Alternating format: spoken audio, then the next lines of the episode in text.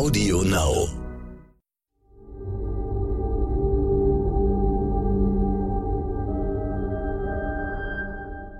Es ist Montag, der 14. März. Herzlich willkommen zum Stern-Podcast Ukraine die Lage mit Carlo Masala, dem Militärexperten und Politikprofessor von der Bundeswehr-Universität in München und mit mir, Stefan Schmitz, aus dem Hauptstadtbüro von Stern und Kapital.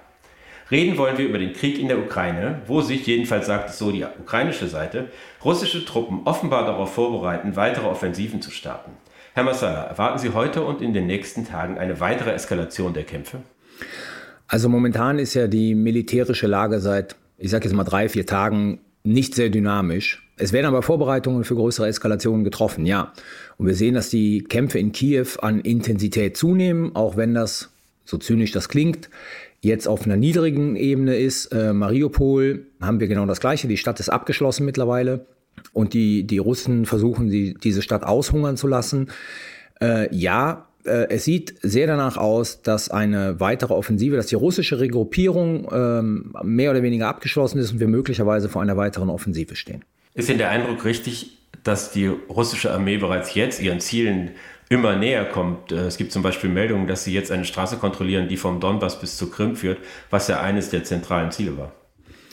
Also meine Interpretation der Ereignisse auf dem Boden ist noch immer, dass die äh, russische Föderation trotz aller massiver Probleme, die sie hat, und ähm, einige von diesen Problemen könnten sich in ein, zwei Wochen zu wirklichen, zum wirklichen Nachteil für die russische Föderation entwickeln, aber momentan ihren Zielen langsam aber sicher immer näher kommt.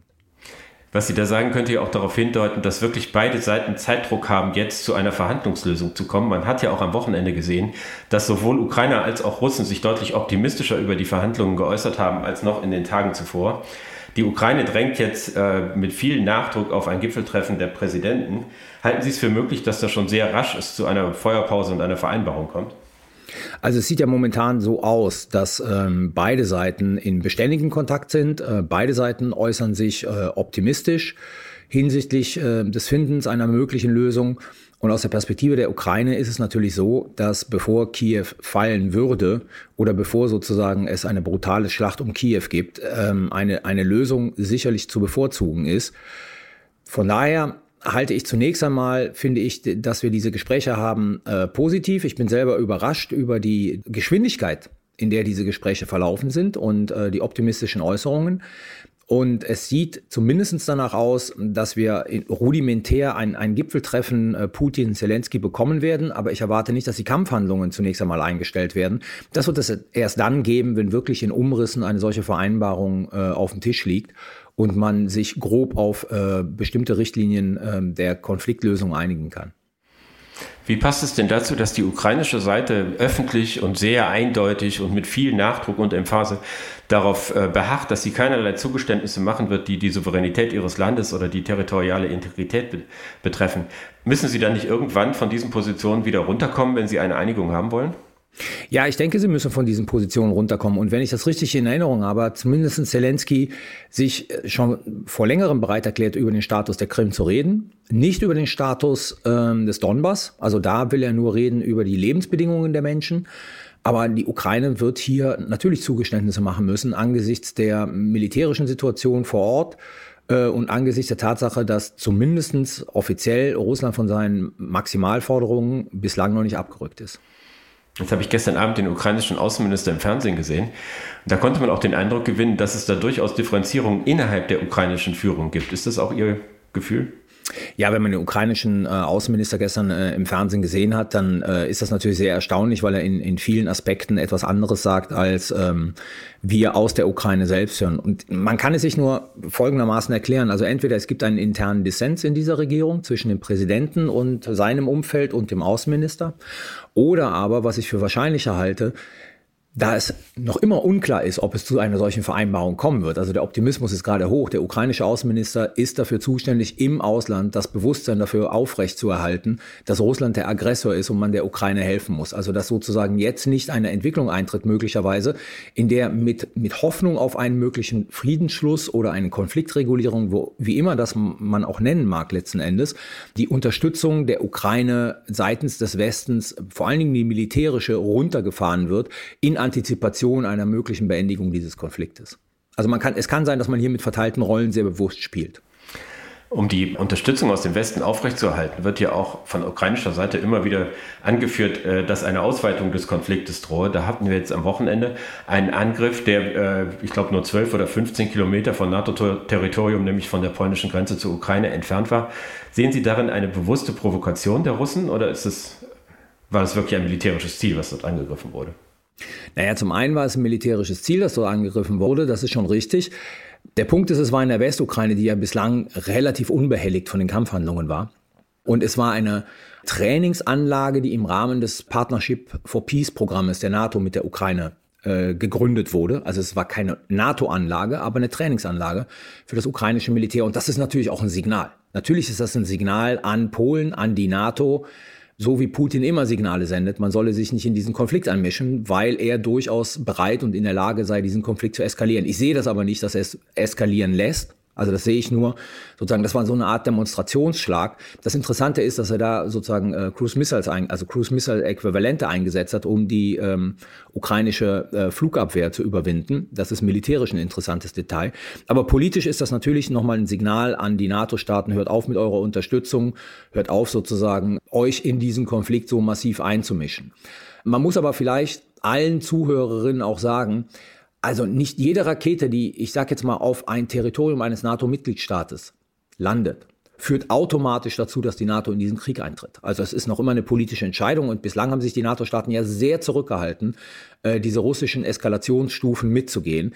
Ähm, es gibt keinen Automatismus in dem Sinne, sobald eine, eine russische Rakete in Polen landet, äh, setzt sich die NATO in Marsch. Das ist ein Diskussionsprozess, das ist eine politische Entscheidung und das äh, fällt dann halt der Klugheit dieser NATO-Staaten anheim, äh, wie die NATO dann reagiert. Da gibt es durchaus mehrere Optionen. Man kann ja jetzt schon erkennen, dass insbesondere die baltischen Staaten in großer Sorge sind, dass sie die Nächsten sind, die von Putin bedrängt werden und dass deren Strategie erkennbar darauf hinausläuft, Putin noch entschlossener entgegenzutreten und eher auf Konfrontation zu setzen, um den Konflikt einzudämmen, während die Bundesregierung ja immer sagt, wir müssen mit Augenmaß und auch mit Zurückhaltung agieren, damit äh, es nicht zu einem globalen Konflikt eskaliert. Was ist denn nun die richtige Strategie? Konfrontation oder Augenmaß?